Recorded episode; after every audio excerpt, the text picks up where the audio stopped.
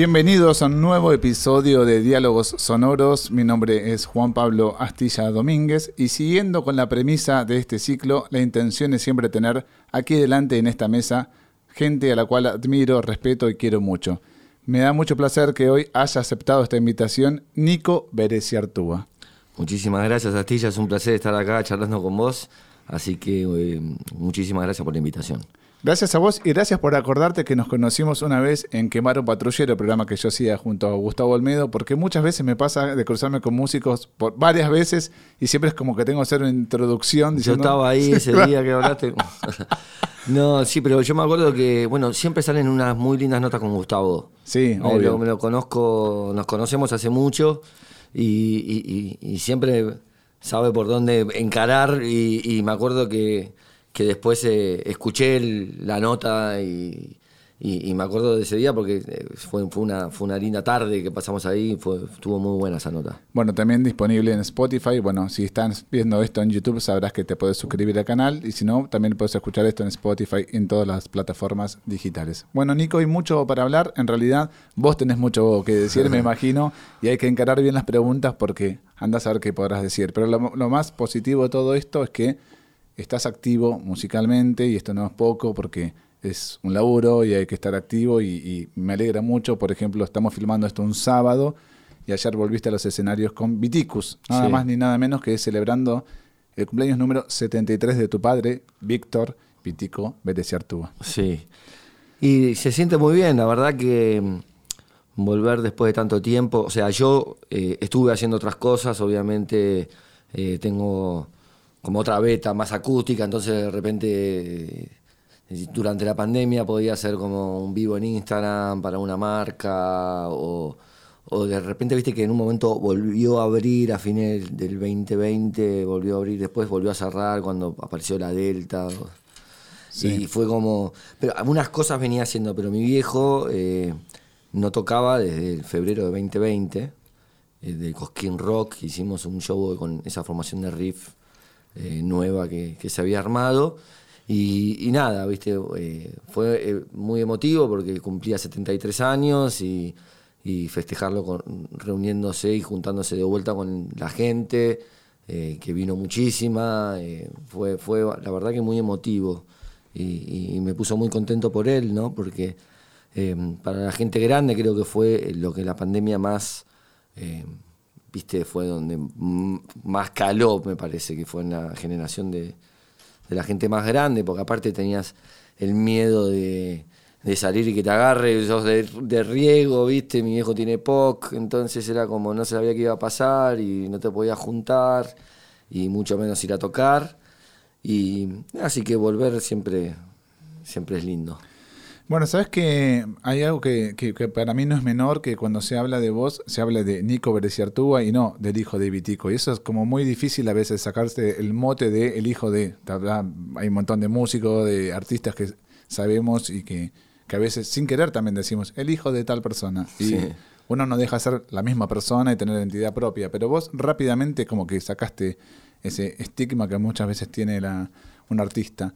Eh, me parece que, que, lo fuiste ganando con peso propio y esto, ¿no? Sos como una entidad en sí mismo y te independizaste rápidamente de tu viejo también. ¿Cómo hiciste todo, todo eso? ¿Cómo salió? Sí, no sé si tan rápido. Podría haberlo hecho un poco antes, de independizarme de mi viejo, porque eh, llegué, creo que llegué al límite en el momento que yo dejo la banda eh, para hacer mi propio camino eh, habíamos llegado a un límite donde estábamos muy mal con él, mi viejo y yo, la relación.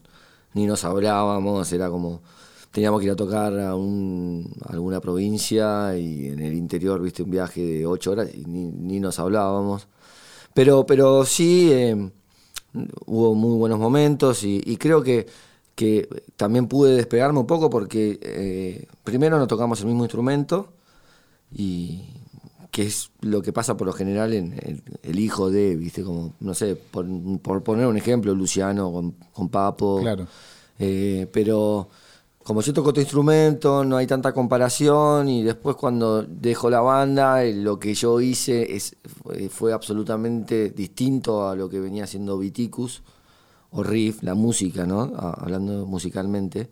Entonces fue como, ah, está haciendo otra cosa completamente distinta y ahí creo que fue eh, donde me terminé de despegar y, y por suerte y, y, también creo que vino bien a la relación para después arreglarme con él. Bueno, es importante, ¿no? Es un poco de adultez lo que estás hablando de parte tuya y, de tu viejo, como reconciliarse, porque bueno, estuviste en Vitico mucho tiempo, en Viticus, perdón, con Vitico, y después volviste, ya habiendo hecho tu, tu, camino, que no dejaste de lado, o sea, lo, lo, seguís manteniendo. Exacto, sí, en realidad es mi prioridad. Eh, lo que yo hago, este proyecto eh, tu proyecto Nico. claro, claro, pero que sonaría solista, pero no es tan solista, porque la verdad que se armó una banda increíble y entonces ese somos muchas personas que estamos ahí empujando eh, ese proyecto, no es una cosa solista.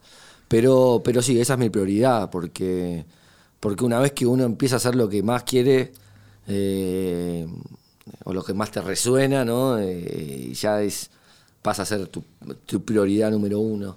Y me encanta tocar con mi viejo. Ayer hicimos, como, como hablábamos antes, el, teatro de flores con Viticus y, estuvo increíble. Me encanta tocar esa música, me encanta tocar eh, los temas de riff también. Eh, pero, pero la prioridad siempre para mí tiene que ser el proyecto de uno propio y, y es así. Bueno, si tengo que serte honesto, realmente me parece la parte más jugosa de, tu carrera como artista, lo que haces como, como solista, si se querés, o estos discos editados como Nico, porque como que no hay una estructura. Me parece que cuando arranca una canción podría durar o 25 minutos o 3 minutos, y me parece que, esa esencia medio que está perdida en la música actual, ni que hablar, digo, pero a veces se pierden en el rock, que justamente Riff y, y Vitico son de fórmula, ¿no? Claro, sí, exacto. Tienen una fórmula que vos tratás de no respetar e incluso incorporando para mí música eh, coterránea, ¿no? Digamos, a, lo, que es la música eh, yankee sureña. Sí, con algo de bombo, legüero, no sé qué es. Chacarera, chacarera, ¿viste? meter. Es que, es que lo, bueno, yo cuando dejo la banda, cuando me voy de Viticus, o sea, eh, ya venía igual haciendo algunos temas instrumentales. A mí me encanta la música instrumental. me, me, encanta Empezó con Ray Cooder, viste, viendo las películas eh, como Paris, Texas, o siempre prestó mucha atención a la música de las, de las películas, ¿no? Y lo que generan esos climas. Entonces eh, venía haciendo alguno canto instrumental, estaba en, por ejemplo en Super, el segundo disco de Viticus, o, o mismo en, en, lo que fue Viticus 3 y Rock Local, el tercer y cuarto disco, ya venía metiendo un tema instrumental. Y cuando decido, explota todo, digo a la mierda, tomátelas, no quiero tocar más con vos. hago los temas que, hago los, shows que ya estaban pactados y me voy. Fue, bueno, no quiero dejar pasar tanto tiempo, quiero grabar algo, vamos a grabar algo. Y ahí fue cuando me junté con Larry, eh, Cufia, eh, produjo esos dos discos conmigo. Y dijimos, bueno, vamos a, a ver qué tengo. Eh, tengo estas ideas, vamos a grabarlas y lo saqué al toque. Y, me sorprendió bastante porque, bueno, eh, de, hasta el hecho de que terminó ganando un, premio Gardel, ese disco. Porque no era absolutamente nada que ver, casi que no había guitarras eléctricas, era, y como vos decís, una, una cosa muy abstracta y que Em, sí, aparte es una música que, que, uno no identificaría como argentina, si querés, digamos. Es una música más foránea. Claro, sí. Y que ingrese al mercado argentino tiene, es más difícil, lo sabemos cómo es eso, ¿no? Digamos, como que saliste ahí como solito casi. Eh, te, pregunto también, digo, ¿nunca fue una posibilidad el hecho de agregar voces o instrumentaciones eh, más eléctricas?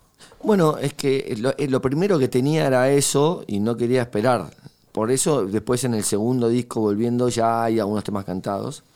Eh, yo canto uno, mi sobrino, eh, nieto de Vitico, Felipe Agote, canta otros.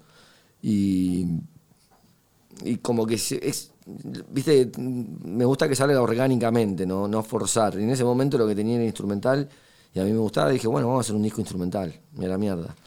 Y, y está bueno, y, y, como, y un montón de gente todavía me sigue diciendo, no, el segundo disco está bueno, pero a mí me encanta el primero porque no es invasivo, ¿viste? Cuando vos tenés a alguien cantándote, diciéndote algo, eh, es, ya, ¿viste? Te lleva a otro lugar. En cambio me dice, yo, ¿viste? Me levanto en mi casa, pongo tu disco y empiezo con el mate y empiezo a hacer las cosas, y sobre todo en la pandemia, ¿no? Que trabajaban mucho desde la casa, ponía tu disco de fondo y, podía laburar tranquilo. Y a mí eso me gusta, que, ¿viste? Que, que acompañe momentos, porque otro disco, como te digo, Viticus, y eso ya era más para, no sé, para una, una tomarte una birra, un whisky. ¿viste? o un whisky, eh, antes de salir o antes de ir a ver una banda, es algo un poco más, eh, viste, más potente. Y, y yo en mi casa escucho música que, no, viste, no, no, no, no, no suelo poner ACDC en mi casa ahora, ¿entendés? Ya. Claro. Eh, lo pones en el auto, sí, viste, por, por tirarte un nombre, ¿no? De banda, o Black Sabbath, que son bandas que a mí me gustan mucho,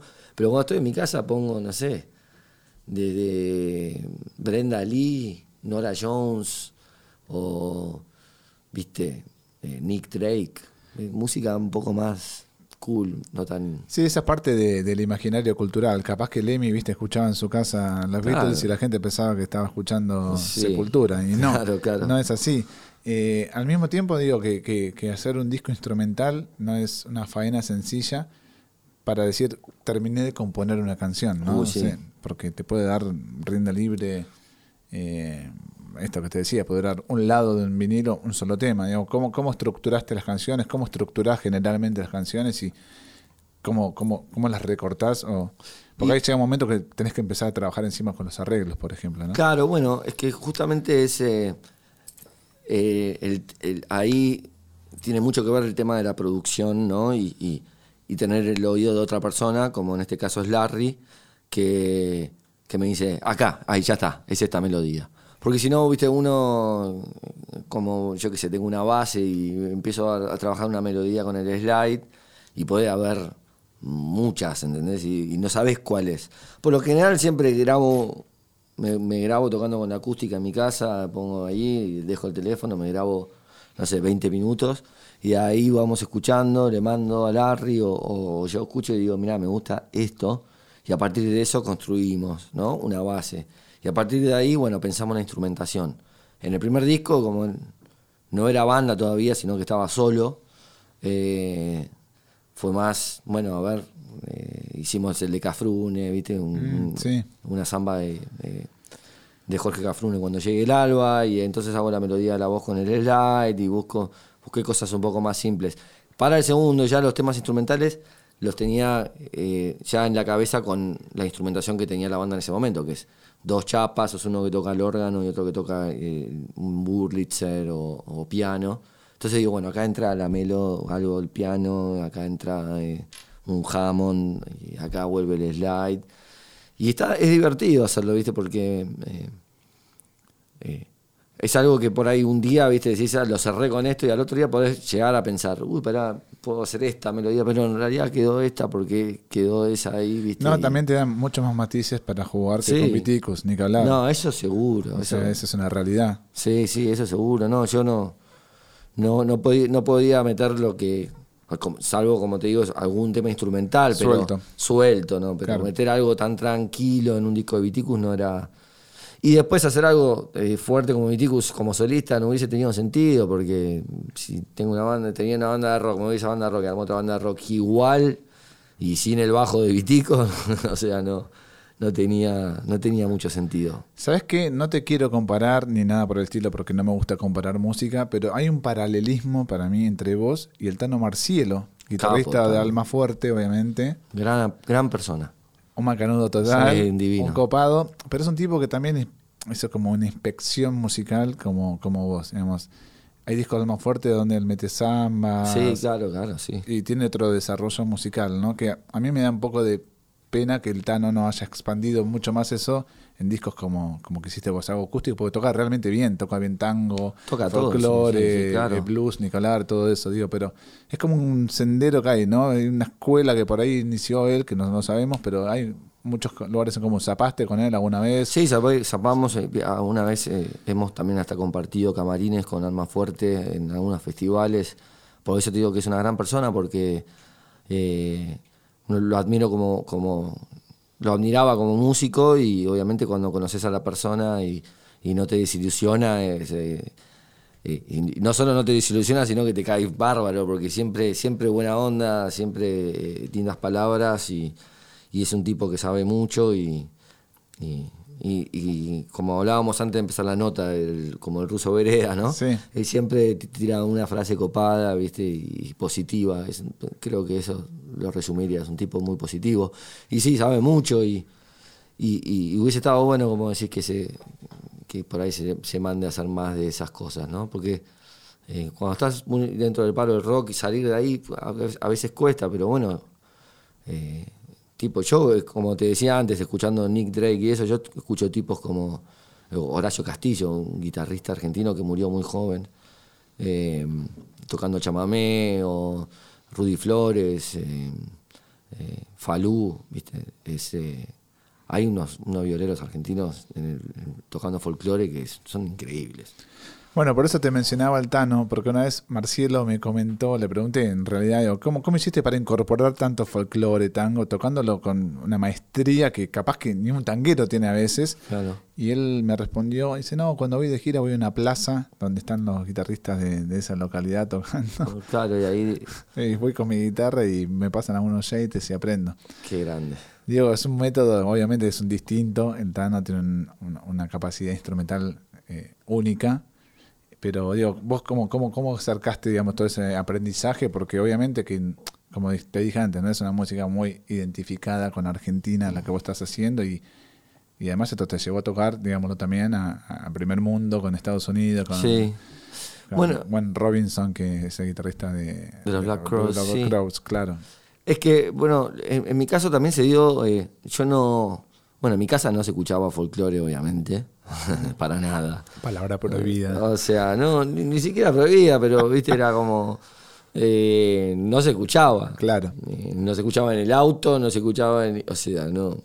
Y ni siquiera por ahí cuando me iba en el auto de mi abuela, mi abuela escuchaba, como te decía así, Brenda Lee. Claro. Eh, es una cantante de, de country muy tranquilo de los 50 yankee, muy, o sea, no, no- yo no escuchaba eh, música autóctona de, de acá eh, y la descubrí, no sé, a los 22, un- yo tocaba... Ah, pero eh, era joven, 22 también. Sí, por eso, pero bueno, 22, 23, pero te digo, no es que algo que mamé de claro. chico. ¿A qué edad empezaste a tocar la viola? Y a empezar a los 12, ponerle ahí clases con Botafogo. Eh, No me digas que ibas a Botafogo en colegiales. Sí, A acá. la vuelta de Sí. donde yo vivía. Sí. Eh, capo, Miguel. Eh, y entonces eh, estaba tocando el bajo de una banda eh, eh, con Danny Graham, era violero de Heroicos Sobrevivientes, pero tenía una banda de, de un jazz libre, ¿viste? Estaba- y claro, yo tocaba el bajo ahí. Ah, bajo con púa en una banda de jazz era como rarísimo, pero estaba buenísimo. Damián Nicholson en el saxo. Y el tipo estaba loco con Cafrune, porque también había como, uy, me escucha esto. Y cuando me mostró a Jorge Cafrune, yo quedé completamente impactado. Eh, me encantó. Y ahí empecé a indagar un poco más y de repente, claro, yo no, no conocía a Oscar Alemán. claro. Y, y, y después cuando llegas a eso te das cuenta que, no sé, pues, era eh, uno de los de los número uno. ¿Entendés? No, pero qué loco, digo, está bueno lo que decís, perdóname que te interrumpa, porque generalmente el, el- el estigma también, el prototipo de violero dice, no, quiero tocar como Joe Satriani, Claro, como sí, Steve Vai, sí. tipo un rey de la velocidad. Bueno, yo odio eso. Sí. O sea, Porque por ahí quizás porque no la tengo, ¿viste? Se me entraba la mano, pero. Pero, pero nunca hacer me barridos. No, no, no, no, ni me interesa. No, es, es casi imposible que, que apoye el pulgar como te dicen para tocar así, ¿no? Yo toco de la manera que agarro la viola, no sé, como venga ahí. Pero no. vos no. sos más del feeling, vos sos más de Gilmour, si querés que de... Sí, Gilmore. Blues, yo escucho, mu- o sea, escuchaba mucho blues. De hecho, eh, bueno, cuando empecé a tocar la guitarra fue por Encrucijada y cuando ves el duelo en Encrucijada, me acuerdo que estaba lo de Steve Bay y yo decía, "Blah". Y cuando tocaba el otro, Ralph Macchio, que era, y yo decía, uh, y era Ray Cooder. Y bueno, por algo, por algo, ¿no? Ya, viste, de- desde chico sin saber, igual eh, eh, te llega una cosa y la otra no. Fui a ver a Steve Bay, fui a ver a Joe Satriani. No, no, obviamente. En esa época venían todos, Son ¿viste? una masa, no, no tiene nada que ver, o sea, son únicos, Claro, son, son, geniales. son músicos de la concha de la lora, ¿viste? No, no, no hay nada que criticar. eh. Incluso Satriani, dentro de lo que hace, él podría tocar mil millones de notas más y es como Sí, tiene, tiene, tiene momentos simples. eh, hay una buena versión de él, un tema de Hendrix, Made This Be Love, que está muy bien. Y eh, me acuerdo cuando vi, dije, ah, no, no estaba tan mal al final. Pero sí, cuando aparecía el tema de él, ¿cómo se llamaba? El- estaban los videos en todos lados. Surfing with the Alien, que era de Extremist. Sí, poner uno de esos, ¿viste? Yo me acuerdo que hacía, uh, pum, cambiaba, ¿viste? en Music 21, esos Sí, sí, sí. canales. Había un video que era con autos de carrera. Sí, ¿Ese es? ese, ese. Eh, no, no, nunca me gustó esa, esa beta de los violeros rápidos. Como, eh, y me acuerdo cuando teníamos 17, 18 y amigos míos me decían, escucha Wim. Claro. Y, uy, es horrible. no, o sea, horrible no, pero no, no me, no me- tuyo, no me claro. transmite, no, no. Nunca me transmitió. Bueno, esa, ese espíritu tuyo también es un poco ir hacia atrás en la música, ¿no? Como es algo que, que te identifica un poco, si querés, ¿no? Eso de recuperar la esencia musical, del género que sea. Claro, sí, obviamente. eh, eh, yo escucho mucho ¿viste? Delta Blues, o sea, Claro. mientras más viejo casi que mejor, ¿viste? Más- mientras más se escuche en el, en el audio. Pastoso. Digo, porque en realidad lo que me interesa, lo que, lo que me parece una locura es eh, que esté eso grabado, ¿no? En 1930. Sí. ¿viste? decir, qué, qué groso. Hay gente como Alan Lomax, que el aporte que, que- le dieron al mundo yendo a grabar artistas que eran desconocidos, el tipo con el estudio móvil. eh, hoy tenemos una, una- unas grabaciones que si no hubiese sido por el tipo ese no, no hubiese conocido a tantos artistas grosos. Eh, entonces, viste, me llama un poco la atención eso. No, qué groso. El otro día, esta semana me pasó, puse Edith Piaf en casa, tipo dije, no puedo creer que esté grabado esto. o Mm. Sea, increíble. eh, sonando como suena, no importa la calidad sonora, me importa 3.000 carajos. Digo, lo que más me interesa es que la performance de ella está grabada. No, no, no. Y es, Es y es increíble. tremendo. Una, una, una emoción que la transmite en un micrófono ahí, o sea, ese para mí. eh, eh, y lo que nos habremos perdido igual también, ¿no? Pero, Claro. Pero, pero bueno, eh, sí está bueno eh, poder ir atrás, agarrar y, y tratar de combinar con algo de ahora, como antes hablábamos, y yo escucho mucho, mucha música folk de Estados Unidos, y, pero también escucho lo de acá y intento hacer esa mezcla para, como, como antes, ¿viste? cuando llegué el Alba en el primer disco, el- hago la melodía de voz, pero con un, con un dobro. ¿Entendés? En vez de con una. Claro. No, no toco una criolla, una guitarra con cuerda de nylon. Eh, O sea, sos de exper- experimentario con, con instrumentos que tenés a tu alcance, Claro, o por lo menos te rebotan en la cabeza y los vas a buscar. claro, exacto. Contame un poco esto de cómo es Robinson y de Brotherhood, ¿cómo se llamó el proyecto ese? No, no, eh, la de Brotherhood era la, hermana, la del hermano, la de Chris. Ah, era de Chris Robinson y de Chris. Robinson, Chris Robinson Brotherhood. No, Ah, sí, que, tocaba con 10 músicos en escena. acá con un montón, sí, estaba Neil Casal, hacían una cosa medio Grateful Dead. Sí, que en una época los hermanos estaban muy peleados a Sí, muerte. estaban peleados a muerte, pero mal. O sea, las cosas que he escuchado Decir- decir. Pero yo, eh, bueno, muy fan de los Crows, de los Black Crows, eh, de, de, de- de chico. De- me acuerdo de, de, de a los 12, 13, cuando empezaba a tocar la guitarra, eh, habíamos eh, comprado con mi hermano Shake Your Money Maker el primer disco en el Parque de Rivadavia y, y lo habíamos pasado, yo lo había pasado un cassette. Para, porque yo tenía el Walkman. Para Y me iba a dormir, a me iba a dormir escuchando el Walkman, todo Shake Your Money Maker. Y bueno, los fui a ver varias veces a Estados Unidos y, y, y no sé, siempre tuve esa sensación de que yo digo, ah, si yo los conociese, sé que podría, o sea, viste, tenemos el mismo gusto, porque yo también he escuchado Little Feat o bandas que, sé que a ellos les gustaban, viste, no sé, bueno, de repente grabé un tema eh, de Rich Robinson solista eh, con el dobro y lo subí a YouTube, pero le puse el candado, no lo podía ver la gente. Y lo publiqué en un posteo que había hecho él en Facebook, que era un question and answer. Entonces, eh, había como 150 preguntas, el tipo respondía las primeras 10. Y la mía era la número 170 y pico, me lo acuerdo. Y, le hice una pregunta pelotuda y le puse el link. O sea, necesitabas el link para poder ver el video. Y nada, ocho meses después estaba caminando por la calle, acababa de dejar Viticus y, me recibí un mensaje de Twitter de, de Rich Robinson diciéndome, che, me gusta cómo tocas, vi tu video en YouTube y, y ahí terminé, de repente fui a audicionar y terminé tocando con él. Bueno, eso no, no es no es un detalle menor en ni en tu carrera ni en la de la música argentina, digamos, porque Black Rose en Estados Unidos es una banda gigante. Se reformaron hace meses Sí. y están llenando estadios por todos lados. O sea, Sí. sold out de 50.000 personas Sí, están a pleno. a ese nivel. Y, y de repente va un argentino a tocar una música que supuestamente allá sobran violeros de música sureña y rock convencional como, como es Black Rose. Sí. Convencional sin, sin hablar digamos, en detrimento de su música. Es una banda de rock Claro, sí, propia rock y derecha.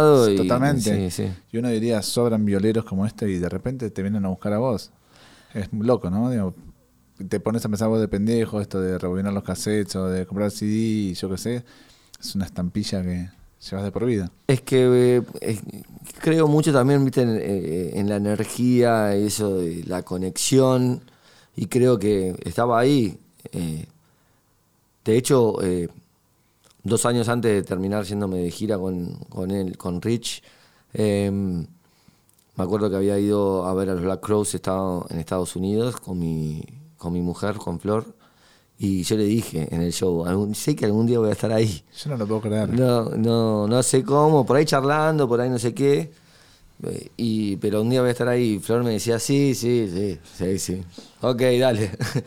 pero, y terminé, ¿entendés? O sea, lo deseé tanto que eh, yo creo que tiene mucho que ver también, en, como vos decís, hay muchos violeros que allá que podrían haber hecho ese trabajo, pero quizás eh, los hubiesen convocado y hubiesen dicho, dale, dale, sí, lo hago, ¿cuánto hay? Claro. Y yo, cuando el flaco Claro. me conoció personalmente y cuando Fido dice- se dio cuenta que yo era eh, lo deseaba de verdad. ¿Con qué viajaste ahí? ¿Con una viola tuya acá? Me imagino que una favorita tuya o algo así. Cuando audicioné, no, no, no, eh, fui, fui, con, bueno, fui con mi eléctrica, con la SG, pero no sabía cómo iba a ser. El tipo me dice, eh, bueno, cuando vengas avísame que no, me gustaría juntarme a tocar con vos porque estoy buscando violero. ¿Los Ángeles esto dónde No, es? eh, en Nueva York. Nueva York. Eh, porque mm, voy a salir de gira presentando un nuevo disco solista de Rich Robinson eh, y, nada, fui y, el tipo estaba haciendo una muestra de arte, también pinta y, le dije, bueno, ¿qué hago? ¿Llevo eléctrica? ¿Llevo acústica? Me dijo, venite a la muestra de arte más temprano y tocamos un rato ahí. Y yo digo, claro, ¿cómo va a ser? Me acuerdo que me había preparado treinta y pico de temas de él, como para ¿Los solos también? O, o- Sí, no solo eh, obviamente era La estructura más ser tenías. él, claro, como, viste, es un poco más, era un poco más libre, los Black Cross eran medio zapada, viste. Sí, sí, sí. Pero sí me aprendí las estructuras y las partes rítmicas sobre todo para que él solee, viste, también y y, y, y bueno, me dice, no, vente con una acústica. Entonces yo estaba con un amigo eh, argentino que vivía allá en Nueva York y me prestó su acústica, fui y le muestro le doy el papel, le digo, acá están te- todos estos temas, me los sé, y me- no tocamos ninguno de esos. Hijo de puta, me sacó de ahí y me dice, no, no, quiero, a ver, toquemos eh, uno de los Crows, que encima lo había movido de tono, entonces, eh, que eran sol, bueno, si alguno toca la viola, sabe. Viola ¿no? abierta la afinación, ¿no? No, no, Sí. eh, él con afinación abierta, pero cuando tocas en sol tenés como las cuerdas ahí, o sea, y el tipo lo había pasado a fa, que es una, o sea, era imposible que yo tenga, eh, lo tenía escuchadísimo obviamente al tema, sabía más o menos por dónde iba, pero encima en fa era como, bueno, ese fue el primero que tocamos y lo toqué como el orto.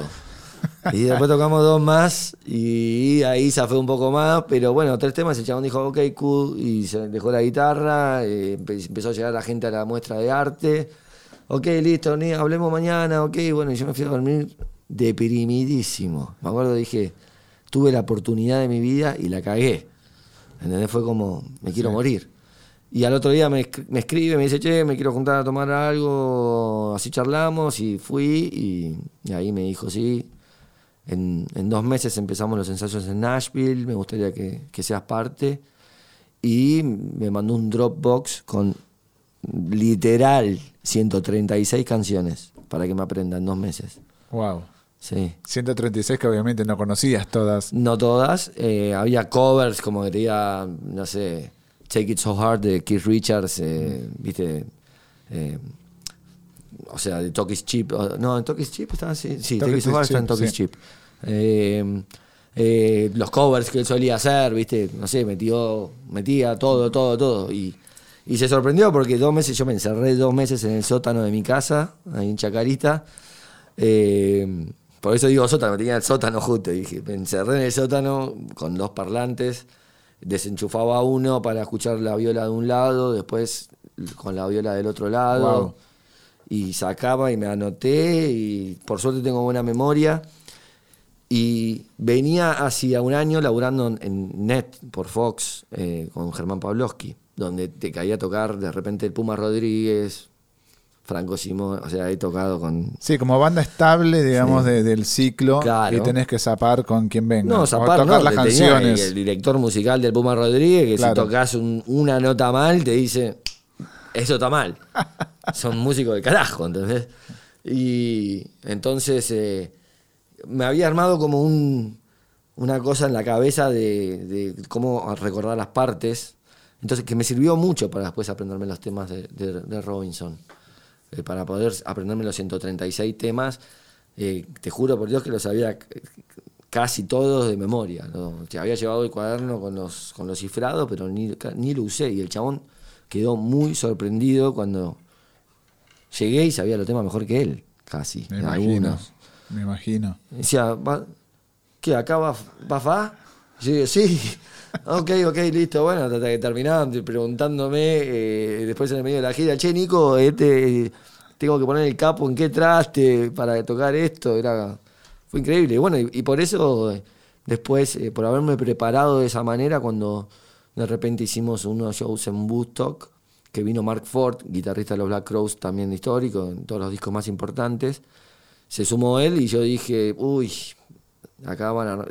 No, voy a armar una banda con Mark Ford también y dije, acá me limpian. Y no me limpiaron, justamente porque le dio cosas, por haberme preparado también y porque Mark Ford no se acordaba de ningún tema. Eh, entonces estaba ahí yo como medio de backup, ¿viste?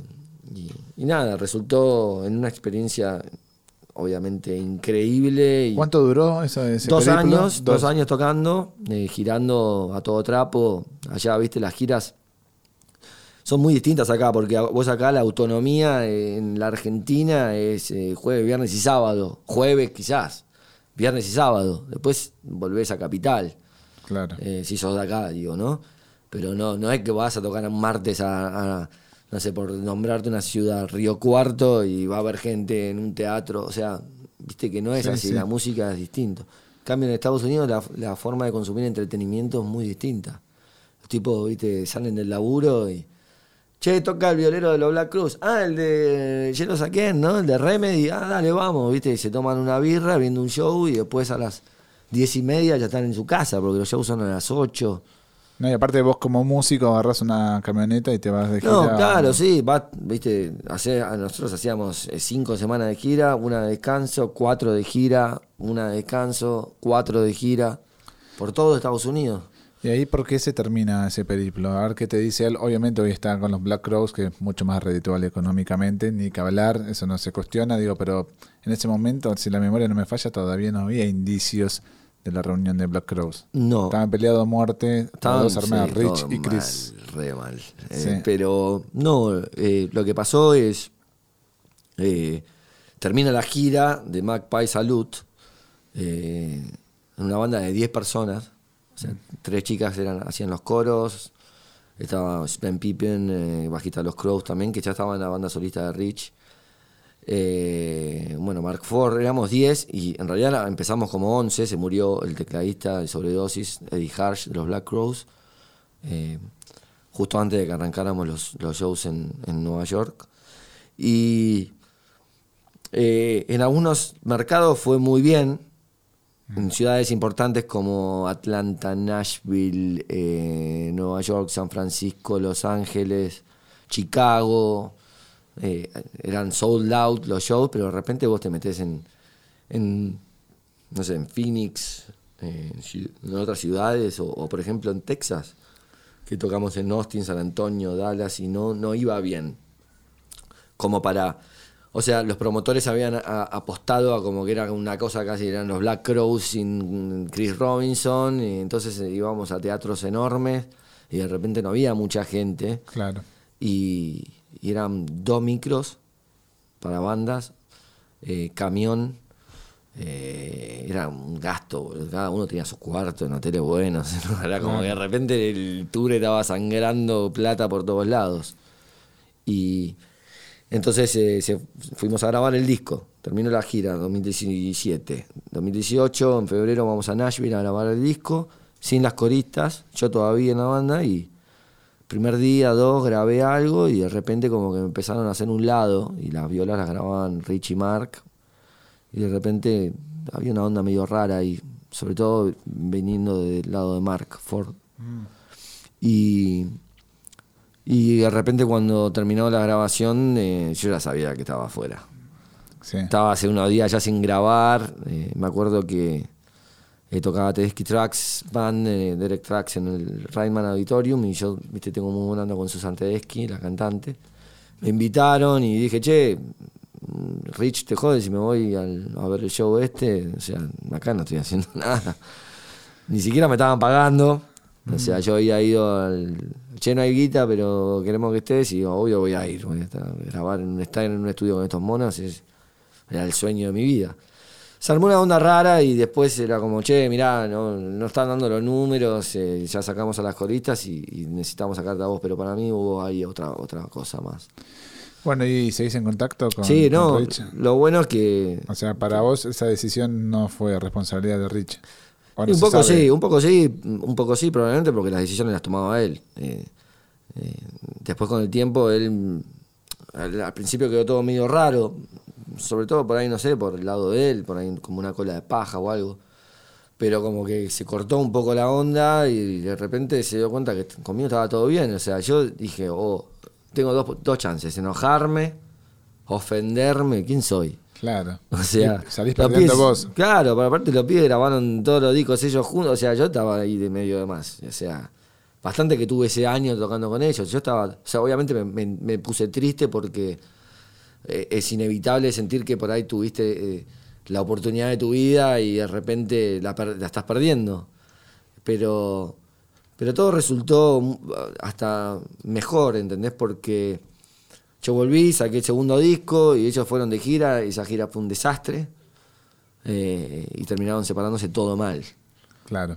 Terminó disolviendo. Magpie Salud. Y, y, o sea que yo estuve en el tour que tuvo todo bien. En el otro tour donde ya estaba todo mal, yo no estuve. Y entonces no quedé como esa, en esa parte podrida, ¿viste? Ahora, por sí o por no, sin contar chismerío. Es tan bravo como dicen Rich Robinson. Eh, y, son, eh, son los dos bravos, son tipos, sí, o sea. Somos bravos, dicen que los hermanos Gallagher, ¿no? Son, y es que las bandas familiares son bravas. Sí. En- Entonces, eh, eh, obviamente hay, hay, hay cosas, ¿viste? donde. Hay egos. Es muy difícil que no haya ego en la música. Y, y más cuando tuviste todo, cuando fuiste, tuviste el número uno, ¿viste? Y querés, ¿viste? seguir estando en esa y por ahí no, ya no podés. Sí, aparte, no olvidemos, por ejemplo, un disco en vivo de los Black Crowes con Jimmy Page. Mira, cosas No, a ese claro, nivel. ahí, ahí, Tipo, o sea, loco. Arriba. eh, Jimmy Page eh, tocaba en mi banda. Claro, totalmente. Era. ¿Entendés? casi, casi retirado Jimmy Page. eh, Claro, por eso, entonces ellos estaban, claro, ellos estaban en eso. y, lo agarran, terribles eso. Claro, es, eh, estaban eh, como. Ellos habían llegado arriba con Shake Your Moneymaker, Free- no, Southern- Southern, Arm Harmony and sí. Musical Companion. Y Amórica. después, como que Amórica empezaron a bajar, ¿viste? Para mí es un discazo. Y Free Snakes, para mí es fa- mi favorito, pero.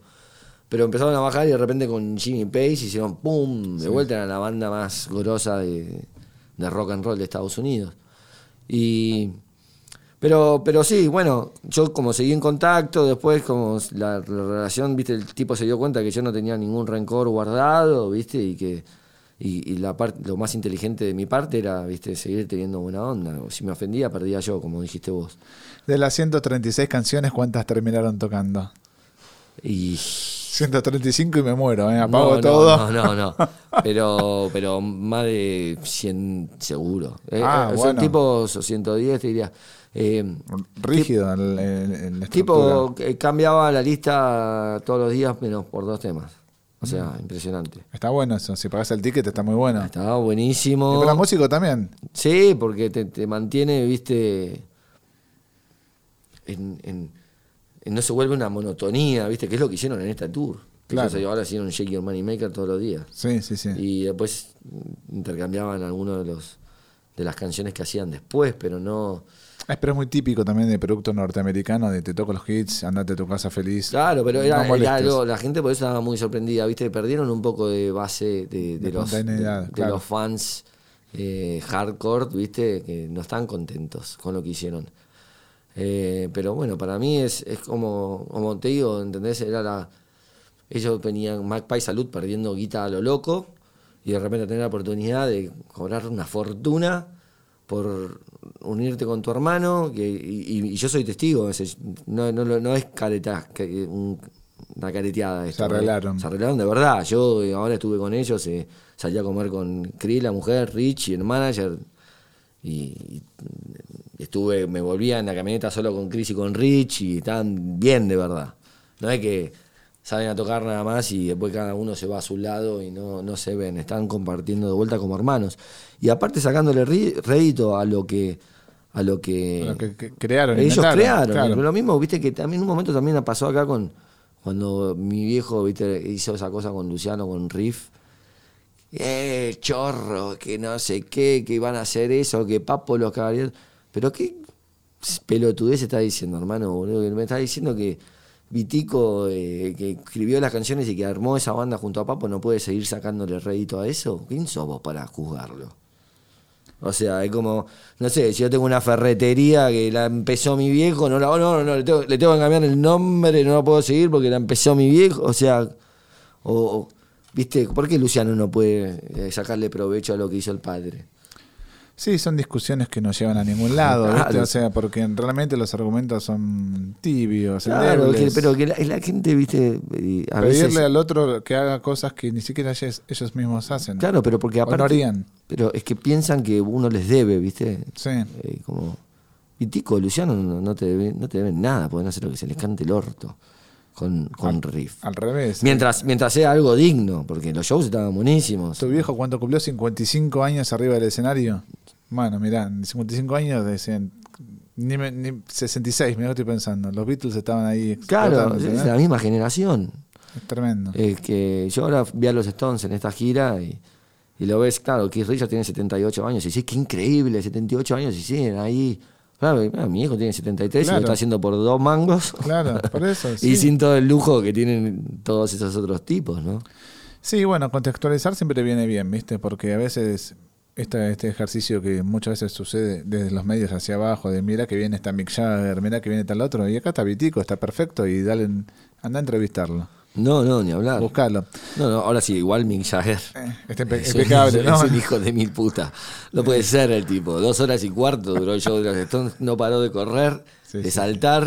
Tiene mejor lomo que mi sobrino de 20 años que, jue- que juega al fútbol toda la semana. ¿viste? No, es Eh, increíble. y además cantando, porque Cantando. vamos diciendo cantar a nada. Pero es impresionante, no se puede creer. la verdad. Bueno, ¿te sirvió para contactos, digamos, esto de estar ahí con Rich y eso, digamos, veo una remera de una reconocida marca Sí. norteamericana de guitarras, me Sí. imagino que llegó a través de eso o fue desde acá, porque me da un poco de intriga saber cómo capitalizaste algo de todo eso. Sí, capitalicé bastante, obviamente, como, como te digo, viste, contactos así, amistades con músicos con los que yo siempre admiré, no sé, Charlie Starr de Blackberry Smoke, que lo conocí por Rich, obviamente. No, a Susan Tedeschi y, Derek Trax lo conocí de antes, pero, eh, pero sí. eh, y lo de Gibson eh, tuvo que ver Rich, obviamente, pero es algo muy loco. El- Uno de los CEOs de, de Gibson es argentino. No, me muero. Estaba esperando que me dijeras eso. No, es argentino.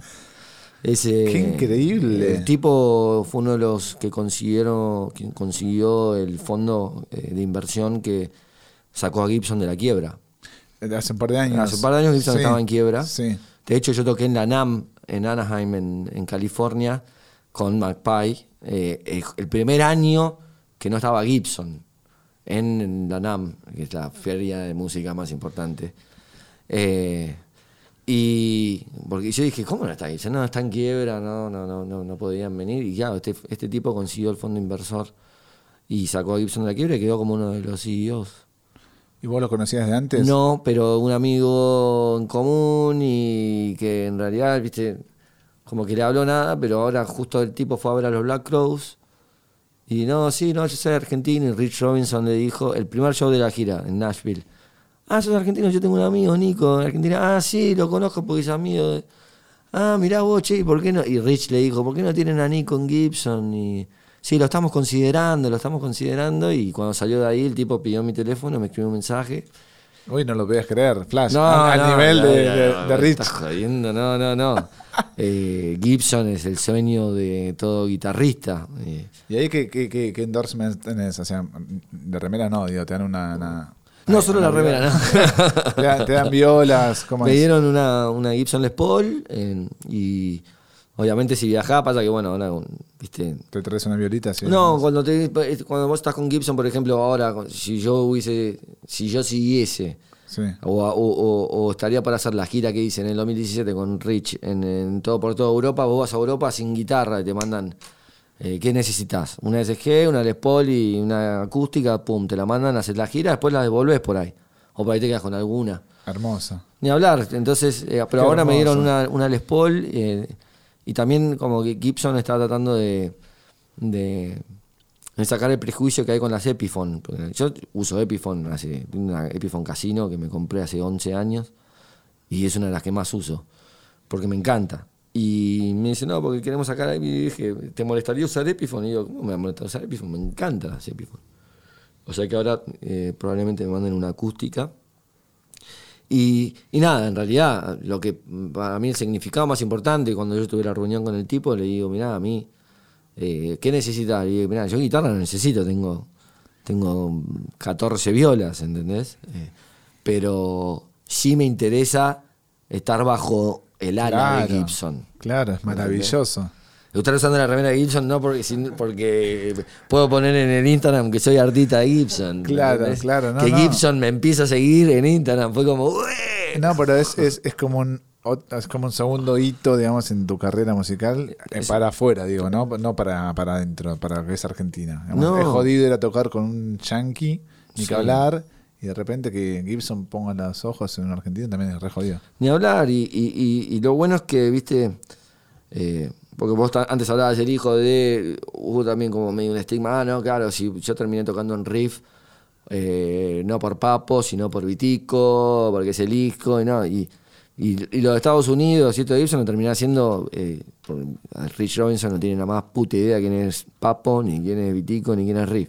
Hasta que yo llegué, igual sí, ahora sabe quién es Papo y, y todo, pero. eh, ¿Entendés? Eh, O sea, eso salió de, de un lado que, que nada tiene que ver con, con lo que viene de, de herencia. Eso está muy bueno. Vale doble. Claro, vale doble. te- Posta. uno se lo gana eh, eh, trabajando. Ahí está, me interesa. ¿Qué piensa Rich de, de Papo y todo eso? Digamos, lo ve como, porque lo- hay que contextualizar lo que los, los discos de Papo estaban sonando en Argentina, lo que estaba sonando afuera, digamos, a nivel de, Claro, de, de- densidad musical y de estructura musical y ese blues En, pesado. e- en esa época, eh, ¿cuántos violeros tocaban mejor que Papo en, en, en el 73? No, no, por ¿Quién eso. esta? O sea, eran, eh, no sé, Johnny Winter, eh, Papo, eh, Eric Clapton, no sé, bueno, Dwayne Allman y Hendrix ya se habían muerto. No había muchos violeros ahí tocando en ese nivel. Y, y en una época en la que vos, eh, para escuchar un disco y sacar un tema y tocar arriba de un solo, eh, tenías que conocer una zafata para que te traigan el vinilo, ¿viste? No es que ahora pones YouTube cómo tocar el solo de la canción de, de Highway to Hell, ¿entendés? Además con equipos nacionales a veces o con lo que encontraras Sí. a mano. Ni, Sí. Eso ni que hablar. Ahí, ¿qué, qué, qué pensaba Rich? ¿Qué dice? Eh, nada, no, no, bien, buena onda, no. Eh, yo, obviamente, cuando estás de gira y empezás a contar Claro, cosas, no, Rich o los tocabas, músicos, ah, sí. ah, tocabas mucho con ah, tu, tu viejo y tu, ah, tu viejo es músico, ah, y mirá, sí, era una banda eh, muy importante, que para, porque Riff en, en Argentina obviamente fue muy importante, Papo, entonces ahora, viste, está muy al tanto de todo. Eh, de hecho, de- fue una pena que no no le pude presentar a mi viejo cuando vinimos a tocar acá con Rich, porque hicimos unos shows, en, hicimos Teatro Gran Rivadavia, eh, hicimos eh, Cosquín Rock y eh, nos pusieron al mismo tiempo que Viticus un tributo a Papo, o sea, yo no lo podía creer. Cualquiera. Cualquiera. Cualquiera, pero aparte parece ya joda, peor. Sí, no, y aparte fue, o sea, todo lo que pasó, no, no, no, no, te das una idea de lo que pasó en ese cosquín, era como... no, no, hacían 45 a la sombra y no andaba el aire acondicionado del camarín, entonces llegamos a las 12 del mediodía, de repente yo tratando de conseguir, no había ni agua, nada para tomar. ¿Viste? Y, de repente yo tratando de conseguir, de repente miro así, lo veo a Rich Robinson abajo de una sombrilla, ¿viste? De, una marca de cerveza, tipo, y ¿por qué no? A la sombra, no, no anda el aire, ¿viste? Y digo, loco, cambiame el camarín. Claro. No, no podemos. Digo, dame uno de los siete que tiene Ciro. Que uno para nada más que para los estuches, Dame uno de esos que tiene aire, ¿viste? Aparte, Ciro llega a las 6 de la tarde, son las 12. Arreglame en el medio el, aire, ¿viste? Fue un bofetazo. entonces, claro. Bienvenido a Argentina. Claro, cuando terminamos, tremendo. Cuando terminamos de tocar, eh, estaba, me quiero ir ya de acá. Claro. Y yo le quería presentar a mi hijo ahí en el Cosquín y, ¿viste? no, y no pudimos, no pudimos concretar ese encuentro. Eh, yo todavía con mi viejo no estaba. estaba todo más o menos bien, pero habíamos vuelto a estar bien, pero algún que otro, viste, chisporrotazo había. Entonces eh, tampoco lo pudimos hacer en Buenos Aires. Eh. Pero, pero bueno, sí, después, gracias a Dios, mi querido amigo el Zorrito Bonquintiero, al otro día que volvimos de Córdoba, nos recibió eh, de lujo en, el restaurante que él tenía y no está todo bárbaro y, y, Rich se enamoró del personaje del zorro este, italiano hablando en inglés raro así y, y la pasaron bien, la terminamos pasando bien acá en Argentina. Bueno, Nico, te agradezco. Queda esta instancia de discos ahora, pero no sé, te queda algo por decir. A ver, decime qué, qué planes, porque esta nota calculo que va a salir en 2022 o diciembre tal vez, pero bueno, tenés ahí qué, qué agendado, qué cosas agendaste, digo, para 2022, qué te gustaría, porque a ver, te repaso y ya estás como músico completo en muchos aspectos, ¿no? Grabaste disco en solitario, tocaste con chabones que vos admirás de chico, con tu viejo, que eso no le pasa a mucha gente. Sí. Ni a lo más grosso le pasó, al contrario, no lo quieren ni ver. sí. Eh, bueno, algunos no lo quieren ni ver y tocamos igual. no, mentira, mentira, no. Eh, eh, ahora estoy. Viste, está muy bien, o sea, viste, me, me, me, me, da alegría también poder acompañar a, mi viejo en, en, por ahí, o quizás no sabe, pero por ahí esos últimos años de carrera, andás a ver qué puede pasar. Igual, eh, quizás hasta yo me canso antes que él. Sí, sí, puede pasar tiene una, tiene una energía, viste, increíble, pero no, estoy, está bien. Eh, eh, estoy contento de poder acompañar en, en, su carrera a mi viejo. Mira, trato de no agendar mucho porque de repente te cae la. De, de, eh, de la Delta, ahora viene la cepa de Botswana y nos encierra todo de vuelta y me cuelgo de. Bueno, no quiero decir guarangadas. Decir lo que quieras decir. Del escroto, mejor. Ahí está. Le tiro del entrepillo de, mi casa, eh, de, colgado del escroto. Eh. Así que no, estoy intentando, viste, ir más eh, viviendo el presente. Sí, con soltura. Pero, y viste, sacamos un tema junto con Lisandro Aristimuño hace unos meses. Sí, estás tocando con él o colaborando en vivo o algo así, ¿no? el, otro, día, justo hablando de, cumpleaños y de artistas, eh, tocamos en el cumpleaños de 70 de León Gieco. Eh, lo habían invitado a Lisandro y Lisandro me invitó a mí para que toque el slide porque estaba, había elegido Río y Mar que la canción tiene un slide, entonces me dijo, hagámoslo, porque unos meses antes habíamos hecho eh, Atuel, una canción que estaba disponible en todas las plataformas, donde yo hice la música eh, y Lisandro hizo la letra. Eh, una relación que comenzó cuando él, él, me llama para, él y Ariel Polenta, el, productor de Constelaciones, un disco de Lisandro, me llamaron para que sea parte de la banda que grabó, junto a Sergio Bardinelli y Javier Malosetti. Así que ahí nació una, linda amistad con Lisandro y es un artista que admiro mucho. Eh, admiro mucho su versatilidad, ¿viste? De repente puede tocar algo medio de folclore eh, mezclado con electrónico. No me gusta la música electrónica, pero el tipo hace una mezcla que está buenísima. Sí, sí, sí, bastante particular además, ¿no? No por eso, viste, como, bueno, hablábamos. O personal antes. más que particular, sí. Claro, viste, es algo, es algo muy, muy propio y, y está, y está, está bueno porque no se copia, como hablábamos antes, o sea, el trap ahora, bueno, la mayoría de los temas suenan todo igual eh, y es muy desolador. Sí, sí, sí. Y Eh, bueno, Entonces escuchar, viste, nada, eh, algo que puede mezclar alguna cosa electrónica, pero con algo bien y viste, hay música, es muy musical, Lisandro. Sí, sí, aparte a vos también te desafía, ¿no? Como artista, digamos, Sí. ir por otros terrenos, Ni hablar. haciendo lo tuyo, Ni hablar. no comprometiendo tu, tu esencia. Claro. Y bueno, entonces sacamos el tema junto a él y ahora tengo dos temas más terminados que no los saqué porque, bueno, ya llega fin de año y para las plataformas tenés que presentarlo un mes antes y medio y que vas corriendo. Y dije, pará, no me quiero apurar de nada porque, viste, me lo voy a tomar todo un poco más relajado y, y saldrá el tercer disco, calculo que yo para marzo, abril, ya tenemos varios temas ahí hechos, varias colaboraciones, como fue con Lisandro, una con mi sobrino Felipe Agote, hay otra con Playing for Change, eh, que es eh, esos que filman músicos de todo el mundo. Ah, sí, muy bueno, sí, Eh, sí. Hicieron un par Muy de canciones bueno. mías, entonces eh, hicimos, yo les mandé también una base y, y van a ver unos, unos músicos del Congo eh, cantando, que están haciendo una letra. En, Wow, qué zarpado. sí, estaban buenísimos, ¿viste? Me, me, me cabe. Eh, Te veo ecléctico, ¿eh? Bien. Te y veo sí, ahí, a mí bien, me, bien, me bien. gusta, hay una banda que recomiendo mucho que se llama Tinariwen, es una banda eh, ¿Cómo se llaman? Tinariwen, ahí de, de Niger, ¿viste? No Nigeria, de Níger. Sí. Eh, el- es mu- son muy, muy, muy buenos. Eh, onda es como una mezcla de blues, porque el, el blues obviamente vino de África. Claro, música negra, Eh, obviamente. Y es como una, lo, lo que está ahí en el desierto. eh, es casi lo mismo que el blues, pero salvo cambiando una notita, ¿viste? Que cambiás y, y, y estos tienen esas dos cosas, ¿viste? Y hay una, una cosa de la música africana que a mí me llama mucho la atención y me gusta mucho. Entonces intenté hacer una, con una afinación eh, que eso se usa mucho en, la música tuareg ahí, eh, africana, eh, eh, que es una afinación muy especial. Hice unas bases, se la mandé este de Playing for Change diciendo que es un amigo y, y entonces eh, me dijo, uy, podemos meter a estos músicos y va, y se está armando una canción muy linda también. Leiva es un músico de pereza español que también me dijo que quería col- colaborar, le mandé una, una música y estaba ahí también haciendo una, una letra, así que, viste, nada, muy, muy lindo poder eh, contar con, con artistas a los que uno admira. Rich también me dijo, che, me encantaría participar, ahí también tengo que mandarle algo para que, para que grabe.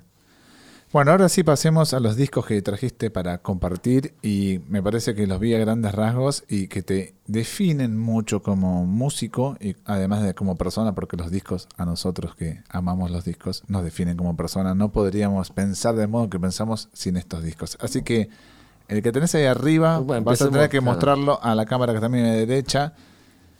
Vamos a empezar entonces con este, que es eh, Brothers Band, Live at the Fillmore East. Esto es en 1971. Eh, y creo yo que es eh, el mejor disco logrado en vivo de la historia. Eh, porque, bueno, por lo menos a mí me cambió, me- fue un antes y un después, después de este disco musicalmente, cuando descubrí a Dwayne Allman con el slide. eh, no solo en los discos de, de estudio, fue cuando escuché este, Las Zapadas, hay un tema que dura 40 minutos, y lo pegan a uno que dura 20, y lo pegan a otro que dura eh, 19, o sea que ya estás hablando de una hora y 20 en tres temas nomás. Tocaban toda la noche los chabones. Sí. Tenían 23 años, 24, y la musicalidad eh, que tenían a esa edad tan corta es algo que a mí me, me- me sorprende. Me sorprendió en el momento que lo escuché, yo no lo podía creer. Y además que fueron realmente populares en su momento, o sea, Sí, fueron. marcaron tendencia. Sí, no, no, fueron. Aparte, era, pero que. Porque muchos dicen, no, el que es rock sureño, ¿no? Y es- estos no eran rock sureño, estos eran bluseros, yaceros, eran como que de repente estos pibes escuchaban a Coltrane, escuchaban a Miles Davis, no, no. no eran rednecks, ¿viste? Eran otro tipo de. eran del, sur, pero no. Era, estaban indagando en, en una cosa muy. Eh, muy grosa, la verdad. por eso te digo.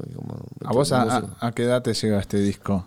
Y a mí me llega a los 20, ponele, 21 años. Mm, ¿Te cambia ya? Sí, ahí fue cuando me rompió la cabeza este disco. Me acuerdo que fumaba uno así, me ponía los auriculares. Y estaba todo lo que dura este, este disco así, no, no, pudiendo creer lo que estaban haciendo. Claro, porque bueno, es un disco doble que si repasamos lo que vos decís, ¿no? Un lado solo del lado 2 del disco 1 dura 19 minutos y el lado 4 del disco 2 dura 22 eh, minutos. Sí, y no está acá Mountain Jam. Que está agregado que, que lo sacaron en Ita Pitch, que es el disco que salen ah, sí. después de este. Tremendo disco, lo tengo también original. Sí. Eh, eh, después de que murió Dwayne. Ese, ese tema eh, lo pusieron en ese disco y, ese es que dura 40 minutos. Tienen unos momentos de vuelo que decís, la puta madre, qué ganas de haber estado ahí. Los vi muchas veces los Alman Brothers, obviamente sin Dwayne, sin Barry Oakley, el bajista, eh, y en otro momento, pero gracias a Dios puedo decir que conocí a Greg Goldman, estuve con él en su micro de gira. Eh, hasta le mandé un mail y me lo contestó. Imagínate lo que fue agarrar el teléfono, porque él me dejó su mail, su teléfono, todo. Pero yo agarré mi teléfono y de repente tenía eh, Gregory Alma en y yo fue, uy, Flash. Tremendo. O sea que este, como es uno de los discos que, obviamente influyó muchísimo en, mi manera de tocar, en mi manera de, querer mejorar como músico también, obviamente, ¿no? Porque, como te decía, que escuchar eh, chicos tan jóvenes que estaban indagando en esa música y que estaban llevándolo a cabo. Eh, y, también con un sonido re precario, ¿viste? No, es como que hoy vas y tenés todo ahí, sin pedales, sin nada estaban estos pibes. Y tan libres, ¿viste? Porque esa libertad, una vez este, leía a Richie Blackmore hablando sobre Hendrix y que dice que lo que más le gustaba de Hendrix era escucharlo en vivo que, que pifiaba porque ese, es, eso es el, alma de Hendrix. Buscar esa nota que no existe, ir a buscarla. Claro, claro. Y, en esa transición, errar, es, eso es maravilloso. en la cabeza de Hendrix siempre había algo más que esas escalas en la, en, la guitarra eléctrica. Esa es con interpretación De, de, Blackmore.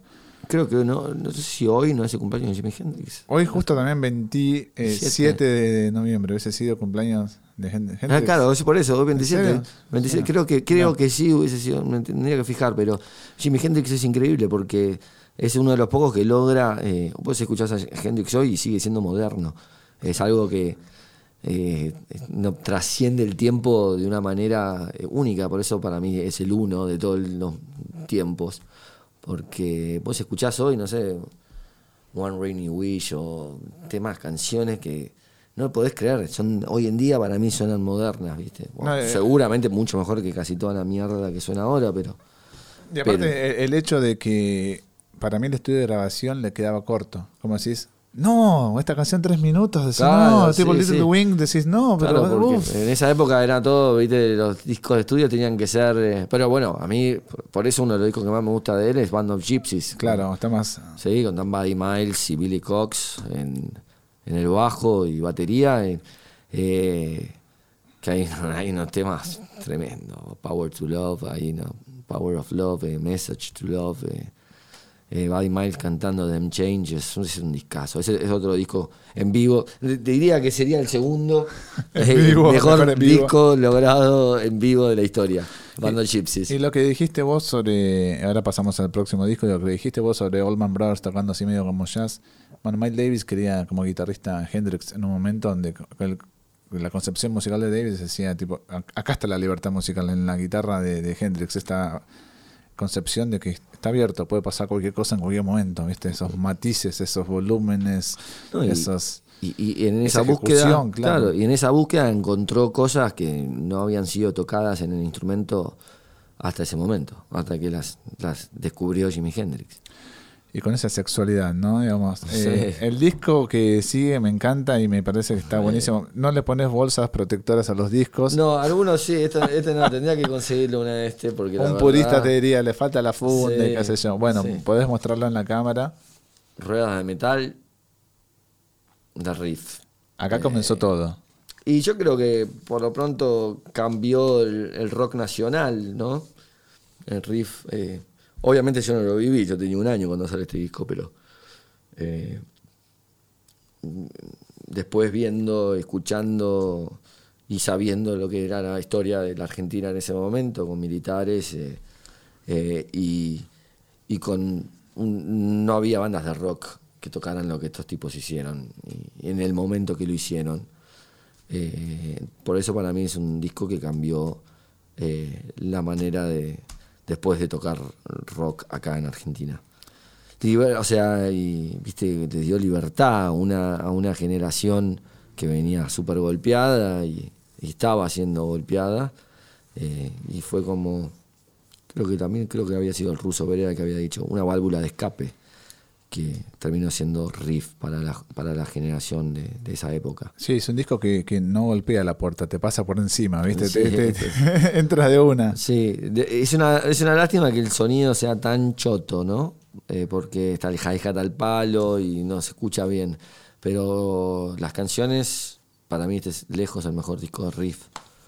Eh, o sea, me gusta Macadam, me gustan contenidos y quizá rock también, pero me parece que Rueda Metal es lejos el mejor. ¿Esta es tu copia o la heredaste de tu padre? Y la heredé de mi padre. O sea, esto es uno de los pocos discos que, que, sal- que se salvaron. En realidad no sé dónde quedó la colección de mi viejo. mudanza. No, no, no, no, él no, ahí ya no tenía nada. Ah, ya tenía nada. No, de vinilos, no, no. Los vinilos estaban ahí en, en- en- en- en la casa, en el mueble, y, y no sé por qué este y algún otro más, yo en algún momento los saqué, los guardé y por eso están. Pero no sé dónde, dónde quedaron todos los demás, había muy, muy buenos discos que tenía él ahí. Y no sé, que habrán, se habrán perdido en mudanzas, no sé si cuando se separaron mis viejos, no sé qué habrá pasado. Bueno, este es uno de los pocos entonces que pudiste. Uno de los pocos que rescatar. recuperé. De hecho, de Riff es el único de, de esa época que tengo. Y no te llevas tanto con el rock pesado, ¿no? Vos, digamos, tenés como ahí como... el- tu, tu- tu techo sería como riff, digamos. Eh, no, bueno, me, gusta Black Sabbath, me gusta. Claro, más lo clásico, digamos. Sí, los- bueno, Iron Maiden sí me gusta.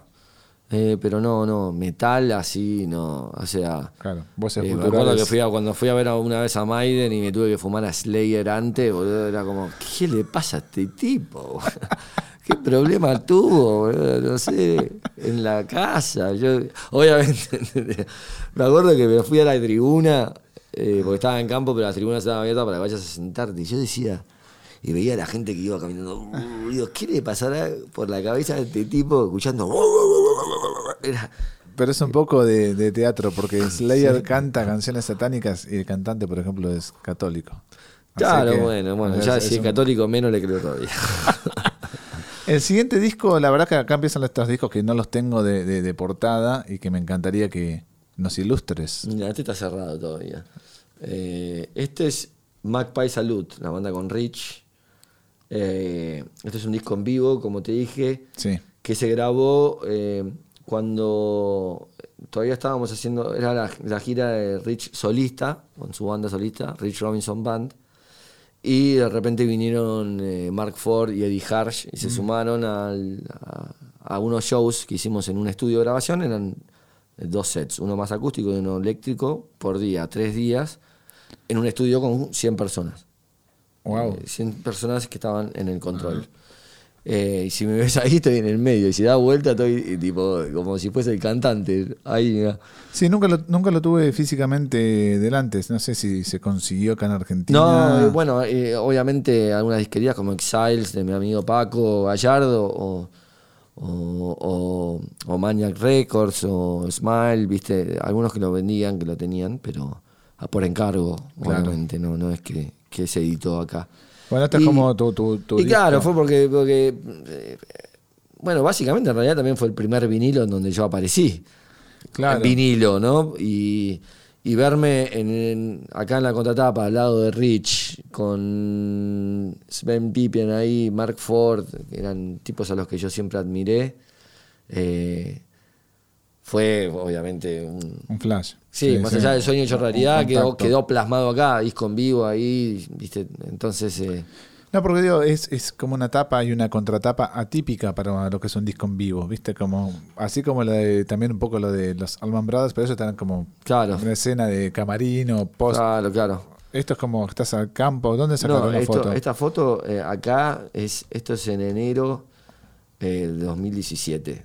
Eh, estábamos un día antes de empezar los shows como Magpie Salud, porque, porque, por ejemplo en el disco eh, ella no estaba, ella no estaba, él no estaba. Ah, Él grabó unas voces eh, aparte para, para el disco después, pero en realidad la banda en ese momento era distinta. no era Entonces, eso, claro. esto fue un día antes de iniciar los shows como esta banda en Nueva York. Esto es en, en Sogertis, es en Upstate, en, arriba en, en Nueva York, que estaba en Nueva York, pero bien arriba. Un frío de cagarse. Eh, acá atrás hay un lago que está congelado, que no se ve. Tuviste que sacarte de la campera de No, no, abrigo y te pusiste la tenía- chaqueta. te- te- Tengo, tenía un gamulán que me lo saqué para la foto, pero ya me estoy agarrando la mano ahí porque hacía un frío de cagarse y de acá nos íbamos a ensayar, a hacer el último ensayo. Y al otro día hacíamos los cuatro shows. Veo que hay eh, muchos sellos discográficos de por medio. Veo Spitfire, creo, o Eagle Rock, creo que Eh, es. sí. Eagle, Eagle Records.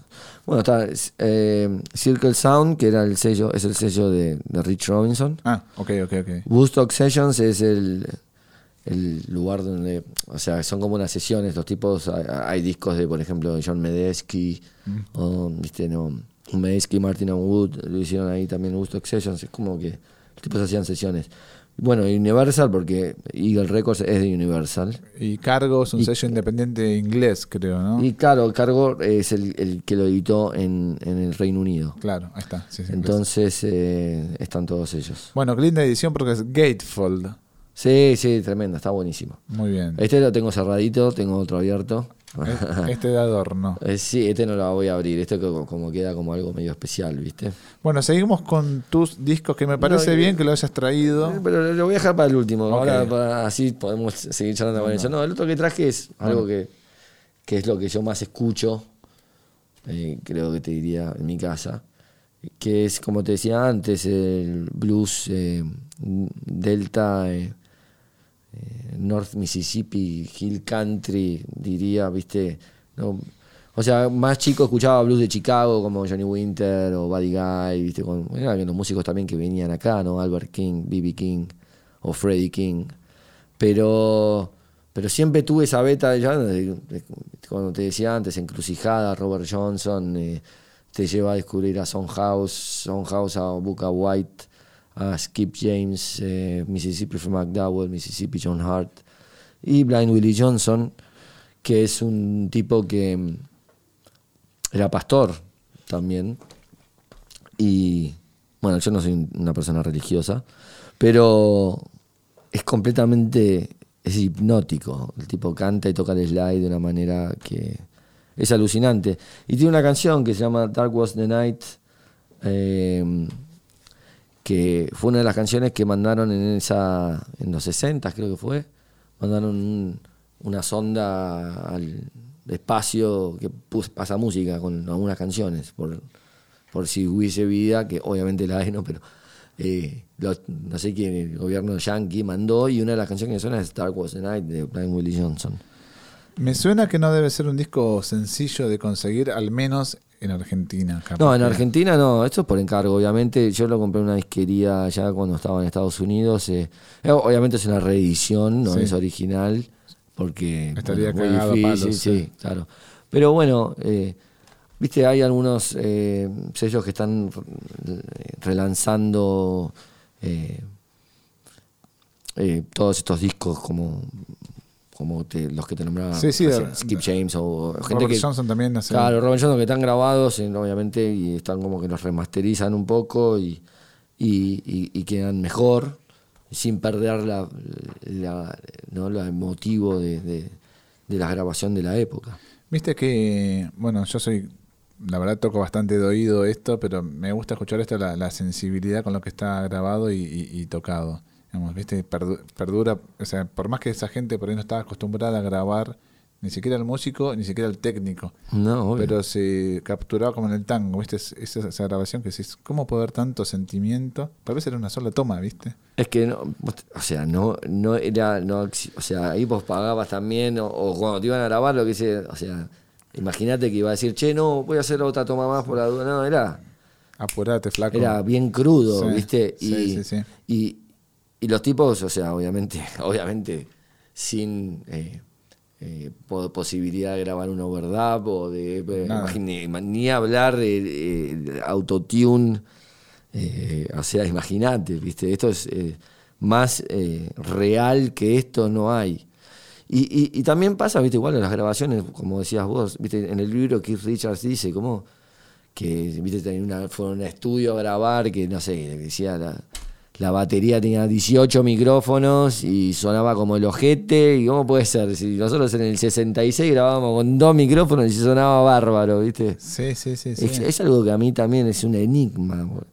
Porque Xano Main Street de los Stones está grabado ahí con un estudio móvil con cable que pasaban por una escalera sin control, todo medio ahí, un micrófono, todo mal y suena, es el mejor disco de la historia y ahora vas a un estudio de la puta madre y suena como un vidrio roto. es horrible. ¿Sabés que, que hay un documental que muestra cómo tocaban en vivo los Beatles? O sea, es re técnico, digamos, si te gustan esas cosas técnicas. Y básicamente, o sea, lo que está retratando es que no tenían retorno. Claro. Entonces vos vas a Sí. un show, es tipo tres personas y te dicen, no, me subís un poco, retorno? Sí, dale, flaco no, Ringo no, Starr, no. no, tocaba con retorno. No, no, y, y- y con 50 Mil minas gritos. ¡Ah! Claro. Imagínate, imposible. Claro, tremendo. bueno, ahora sí, que dejarlo para lo último. Bueno, sí, este lo traje porque estoy muy orgulloso de tener eh, mi música en vinilo, ¿no? Eh, eh, costó, viste, hacer la edición, ahora, viste, si querés hacer un vinilo ahora, viste, hay una espera, es imposible. La- las, las empresas que hacen vinilo acá están colapsadas y bueno, hacerlo afuera, obviamente, ya en dólares, todo es un, es un costo que muy difícil en este país. Pero estoy muy orgulloso de cómo quedó la tapa. Este es mi segundo disco, volviendo. Que lo, que lo empecé a componer cuando todavía estaba de gira allá en, en- en Estados Unidos y lo terminé cuando, cuando volví, como te contaba, de, de esa experiencia en el estudio con Sí. Magpie. Para vos no era un detalle menor que no estuviera en vinilo, digo, por algo lo hiciste, vamos, por algo, Y a mí. por me- más que sea difícil, digo, lo, lo trataste Es de que me gusta mucho el vinilo, o sea, es eh, ob- obviamente en un momento donde, eh, bueno, el, el CD no ya es una, una cosa completamente obsoleta. De hecho, fabriqué 1500 y todavía estoy eh, eh, buscando un tarro de vaselina para poder metérmelo todo bien en el orto. Porque en el primero todavía se podía vender. De hecho, me acuerdo que recuperé la plata de la, de la inversión. de la- lo que invertí en la grabación y todo, en el primer show que hicimos en el Roxy, vendí la cantidad de discos suficiente de CDs. Eh, después, eh, cuando hicimos este, ya no se vendieron, ¿viste? Claro. Que ni en el auto casi que tenés para escuchar con CD. Sí. Entonces, vinilo, ¿viste? Es algo que se perdió, obviamente. Eh, eh, ahora hay una moda de vuelta, hay gente que está, ¿viste? Y me parece recopado. Porque, ¿viste? Vos acá tenés la información, sacás. eh, ¿Viste? A mí eso de, de pararte, darlo vuelta y tener. Ah, a ver quién grabó acá, lees. Ah, ver los agradecimientos, vi quién sacó la foto, todo. Ahora, viste, estás con, el- con la Spotify o plataforma, viste ahí, donde, ah, uh, este tema ya me cansó, pues lo saco. Escuchar un disco casi que no existe. Entonces, eh, nada, viste, yo soy de los que les gusta eso. Y además que hiciste un troquelado, una especie de troquelado en el arte, o sea, como Claro, que hay un bonus también, digo, ¿viste? Claro, bueno, es que ya lo habíamos hecho en la tapa del CD, como, como- como para que sea algo especial, es como un cuadrito, viste acá, como esto. Claro. Esto es, en realidad esto es, como un passepartout. Y, está hecho un cartón, como también con, los que hacen los passepartout, la parte de afuera. Y, nada, viste, creo que, que quedó bien logrado y por eso lo traje, porque también estoy orgulloso de que que la música esté en vinilo y no sea también una etapa en la que, viste, abrís y se te dobla, ya está, viste, medio barato. no, y que además eh, también vos como artista me imagino que debes tener intriga de cómo suena lo que grabaste en el estudio de grabación. Sí, ¿sabes lo que fue el primer día de poner en la, en la toca disco ahí? Eh, eh, escucharlo en vinilo y cuando se termina al lado pararte y dar tu vuelta con un puchito, un whiskycito, es algo eh, lindo. Bueno, no te entretengo más, te agradezco un montón toda la onda, te recopaste, te dejamos secos, pero hay más, eh, eh, agua, cerveza, lo que quieras tomar. Eh, tenés las puertas abiertas de este estudio cuando quieras. Te agradezco, te deseo lo mejor también en tu vida y en tu carrera. Lo mismo para vos, Artilla, querido. Que, sigan, que sigan los éxitos. Muchísimas gracias, un placer. Vos, sabrás cómo medir los éxitos, porque a veces, viste, queda como muy esto de que queda, como dijiste vos, que queda muy abierto el juicio de valor. No, no toques el tema. Vos déjame tranquilo, que yo con esto soy feliz. El éxito para mí tiene que ver con eh, el, eh, que hablen bien de vos los colegas, ¿viste? bien ahí, bien como el Tano. A todos ustedes les agradezco también que hayan estado acá pendiente de una charla con un grosso como Nico. Y si no lo conocían, es una muy buena oportunidad para conocerlo como persona. Lo conocieron, tiene muchas cosas para decir y como músico todavía más, que es por donde mejor se expresa, tal vez, ¿no? Donde están tus emociones volcadas. Acá son palabras, pero están las sensaciones en, como, en discos como, como este. Nos vemos en el próximo episodio. Ya saben, estos son los estudios Boomrec que siempre están generando este tipo de contenidos. Les agradezco mucho a Ramiro Vega, el productor. También le agradezco a Valentín de Carta de Ajuste TV. Y nos estamos escuchando o viendo dependiendo de la plataforma que ustedes elijan.